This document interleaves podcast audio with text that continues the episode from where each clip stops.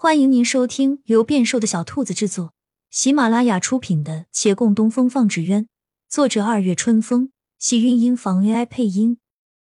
欢迎订阅，期待你的点评。第一百四十八集，小峰点点头，如今自由了。他出门转了几天，买了些东西准备带回去。他身上没有钱。好在这些时日，他与陆凌未分彼此，陆凌的俸禄多半都给了他，沉甸甸的钱袋在手，他有些恍惚。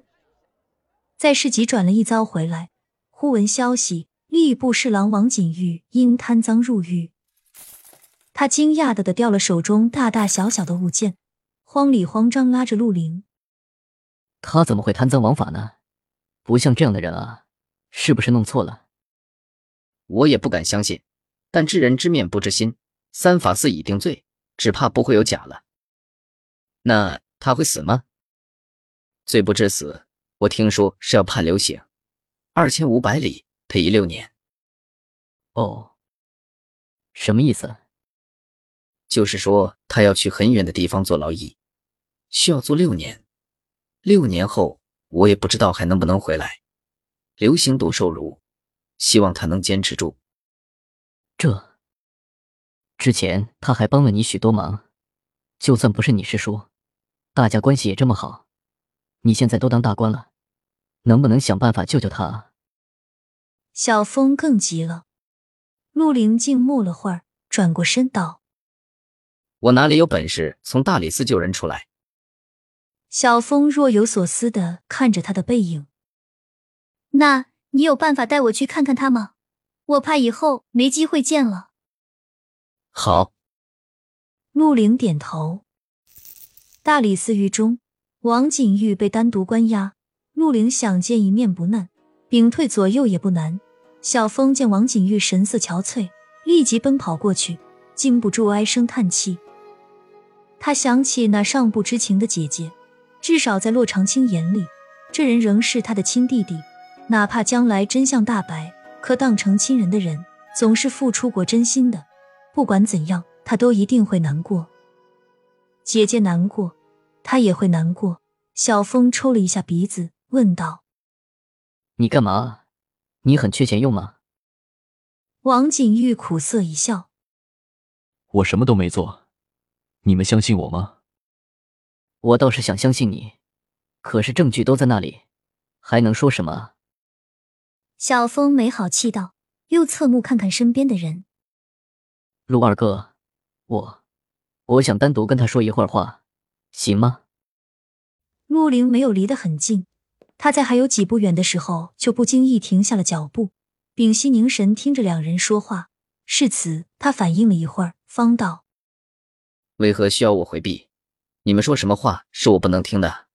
即便是我师傅将你们认错了一事，我也是知晓的。”什么认错了？王景玉骇然看他。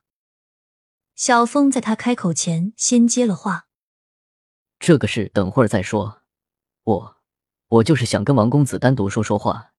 以前我们住在一起，自然是有许多隐秘的话，不能给别人听。”啊！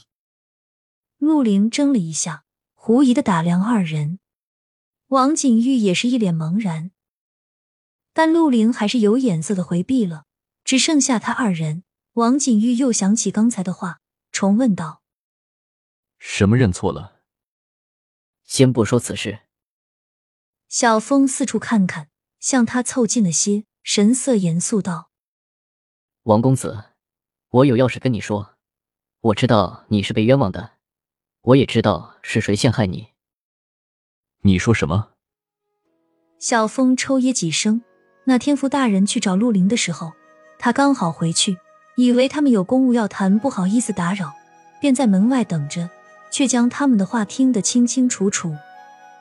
他亲耳听见福大人说：“本官再给你一个机会，你好好想想。”他也透过窗棂亲眼见陆林在许久之后点了头。他早已知晓，可什么也做不到，只能装糊涂。之前王景玉的罪还没定，他甚至还想，陆凌大概是良心发现了。而到此时，他彻底明白，这人已做了决定，又岂会回头？王景玉听他所言，无比震惊。你说阿玲害我？不可能！